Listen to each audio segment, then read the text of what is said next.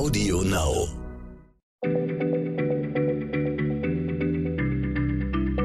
Schneller Schlau, der kurze Wissenspodcast von PM.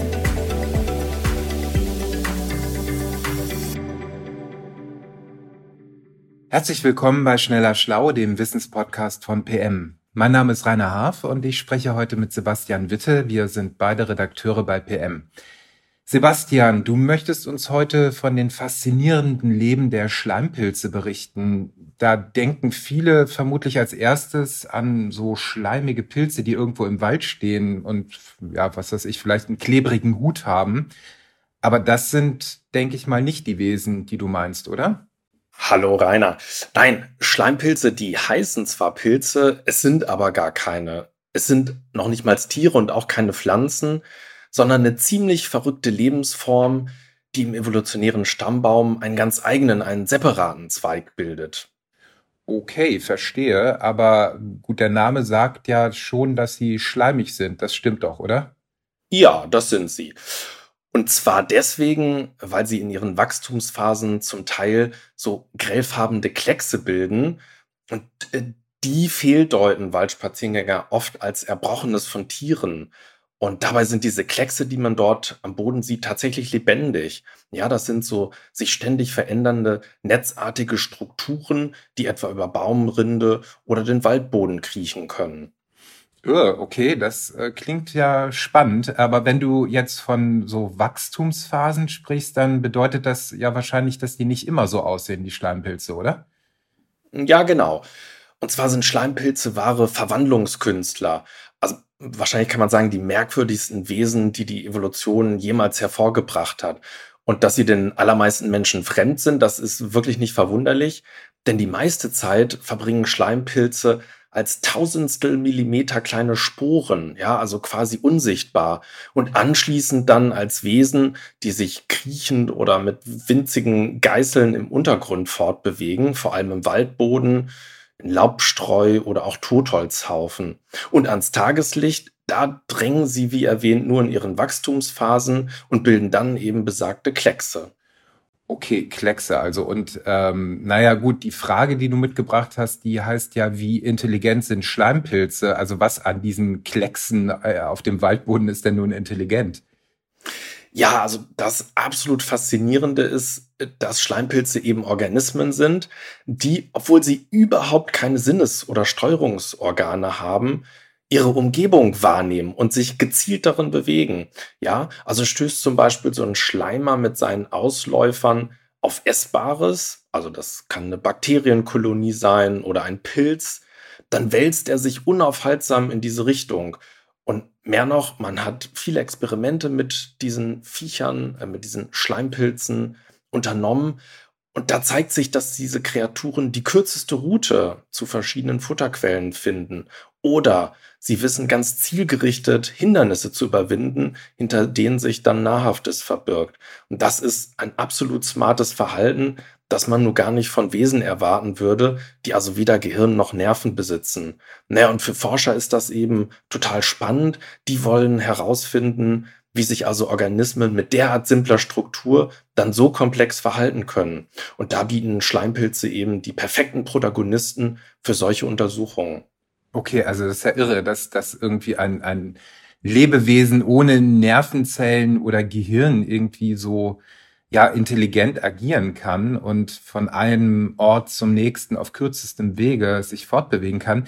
Aber wie bewegt sich denn so ein schleimiger Klecks überhaupt fort? Ja, das ist äh, nicht, nicht minder faszinierend. Und zwar äh, nutzt der schlaue Kriecher, wenn man so will, zur Fortbewegung so adergleiche Strukturen in seinem Inneren. Und die funktionieren fast ähnlich wie Muskeln, ja.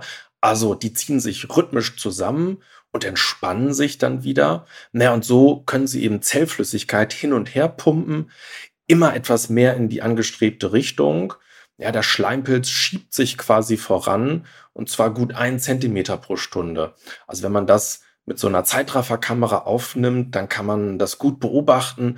Dann sieht man eben, wie sich so wabernde Gestalten zum Beispiel über einen Pilz hermachen, den so umfließen, ihn dann letztlich sogar zu Fall bringen und zersetzen. Okay, das erinnert mich so ein bisschen an, an Horrorfilme, äh, vor allem an einen aus den 80er oder frühen 90ern. Ich weiß nicht, ob einer von euch, liebe HörerInnen, das kennt, der Blob. Ähm, wenn der Schleimpilz äh, rosafarben wäre, dann äh, könnte er irgendwie ziemlich dem Protagonisten aus diesem Horrorfilm äh, nahe kommen.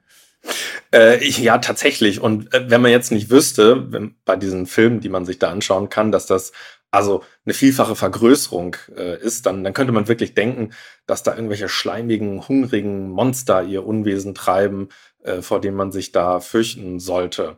Ähm, äh, was ich aber fast noch verrückter finde, ist, was dann geschieht, wenn sich Schleimpilze fortpflanzen. Okay, kommt jetzt noch was Filmreifes?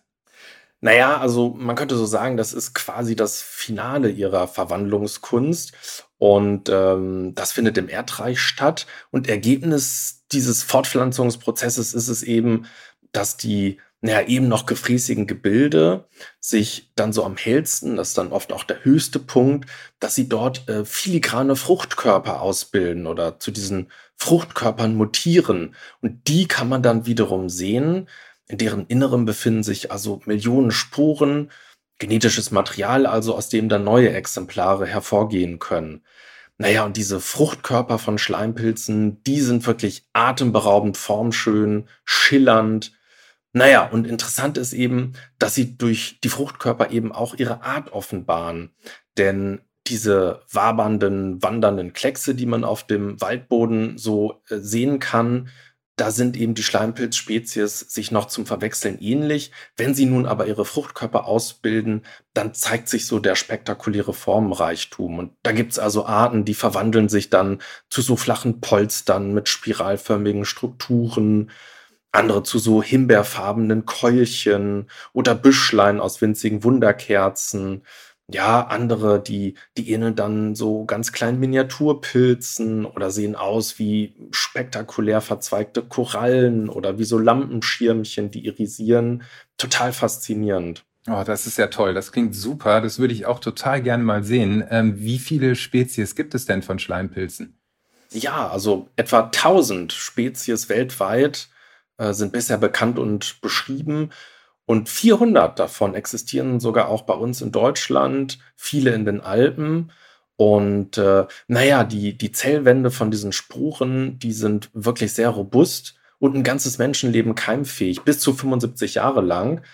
Heißt also, dass selbst Sporen, die, naja, so irgendwie seit Ende des Zweiten Weltkrieges irgendwo im Erdreich ruhen, die könnten noch heute neue Schleimpilze entstehen lassen. Ach, das ist ja echt irre. Also ich glaube, ich werde demnächst mal mit noch offeneren Augen durch den Wald gehen und hoffentlich mal auf einen echten Schleimer treffen. Ja, das, das wünsche ich dir, lieber Rainer. Man kann das mit Worten kaum beschreiben, wie verrückt und wunderschön einige Exemplare aussehen. Zumindest wenn sie eben äh, Fruchtkörper gebildet haben. Ich kann also wirklich jedem nur empfehlen, da einfach mal im Internet nach Schleimpilzen zu googeln, sich so ein paar Exemplare anzuschauen. Da öffnet sich tatsächlich so eine völlig neue, faszinierende Welt.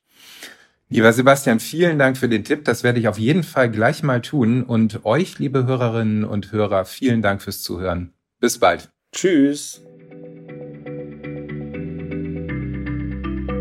Schneller Schlau, der kurze Wissenspodcast von PM.